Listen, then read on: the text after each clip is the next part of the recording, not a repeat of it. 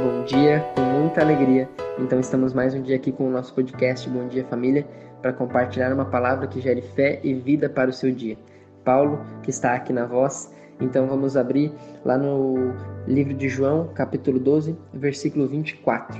Eu lhes digo a verdade: se o grão de trigo não for plantado na terra e não morrer, ficará só. A sua morte, porém, produzirá muitos novos grãos ou seja, produzirá muitos frutos. A morte do grão de trigo produzirá muitos novos frutos. Nós é, então vemos que o processo de crescimento ele envolve a morte. Mas como assim a morte, né? Mais para frente eu já vou esclarecer isso aqui para você. Mas só para nós contextualizarmos. Foi exatamente por isso que Jesus Cristo ele morre na cruz.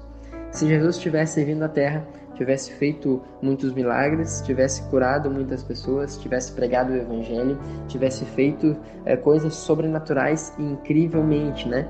É, coisas incríveis, coisa que ninguém nunca viu. Só que nós sabemos que ele fez isso. Só que se ele tivesse feito somente isso, ele seria só mais um mestre da lei, né? Ele seria só mais um, né? Só mais um passando pela terra. Só que a partir do momento que ele morre na cruz, é, frutos é, incontáveis, frutos imensuráveis são gerados.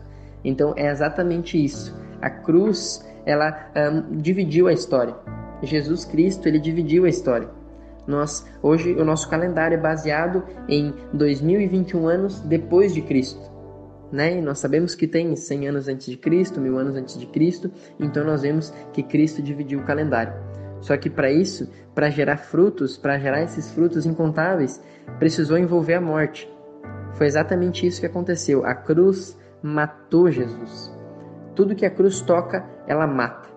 Então, quando Jesus Cristo teve um contato com a cruz, a cruz matou Jesus.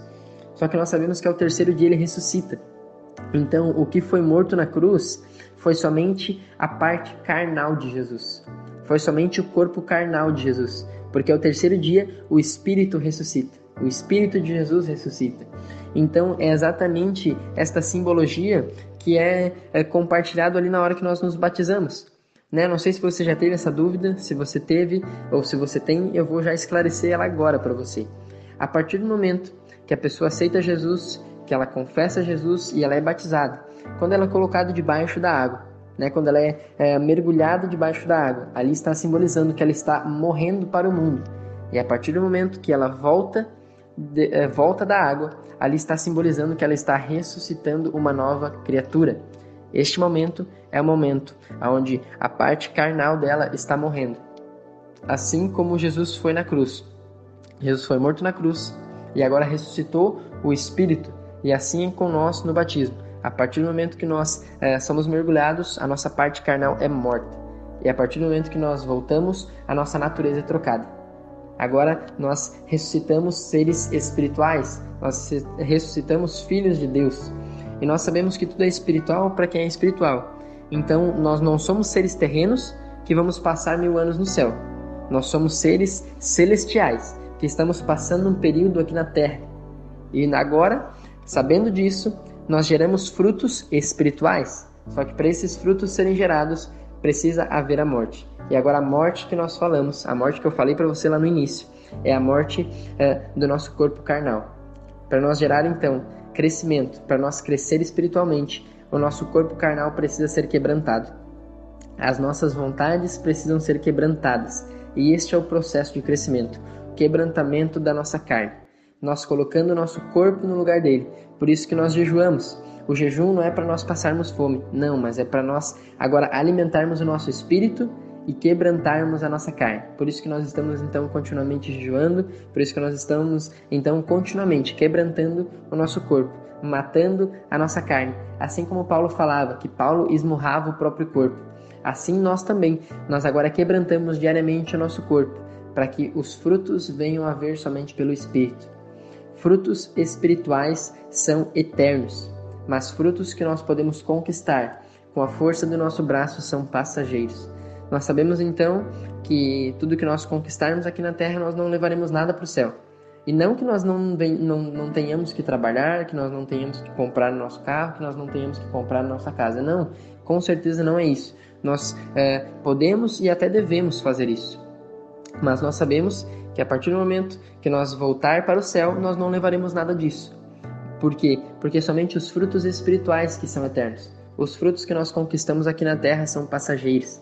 E agora o processo de crescimento fala sobre esses frutos. O grão de trigo quando é morto na terra, o grão de trigo quando a casca dele, a casca do trigo ela é quebrada, ela gera frutos. E assim somos nós.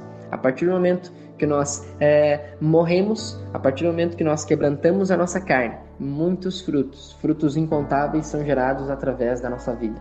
Assim como Jesus Cristo foi usado para que frutos incontáveis sejam gerados através da vida deles. Inclusive, nós somos frutos dessa obra consumada. Assim também nós, quando nós entendemos esse processo de crescimento, quando nós quebrantamos a nossa carne, quando nós damos ouvido ao Espírito Santo que habita dentro de nós, frutos são gerados através da nossa vida. Pessoas são geradas através da nossa vida, né? Por isso que as pessoas que andam ao nosso redor, elas automaticamente é, vão crescendo, elas automaticamente vão amadurecendo. As pessoas que andam em comunhão com a igreja, elas automaticamente a vida delas é transformada, justamente porque o corpo da igreja entendeu que precisa quebrantar a vontade carnal para que a vontade espiritual prevaleça. E este é o processo de crescimento. Nós é, quebrantarmos a nossa vontade, para que a vontade de Cristo seja prevalecida. Este é o processo de crescimento do cristão. O cristão está continuamente, então, quebrantando a, a carne, esmurrando a própria vontade, né? deixando a vontade de lado, para dar ouvidos ao que Cristo tem, para dar ouvidos ao que o Espírito tem e, consequentemente, gerar muitos frutos, frutos espirituais, frutos eternos. Então, é, espero que você tenha entendido esse processo de crescimento. Então, a morte que eu compartilhei lá no início não é a morte física, mas é a morte carnal, para que o espírito ressuscite.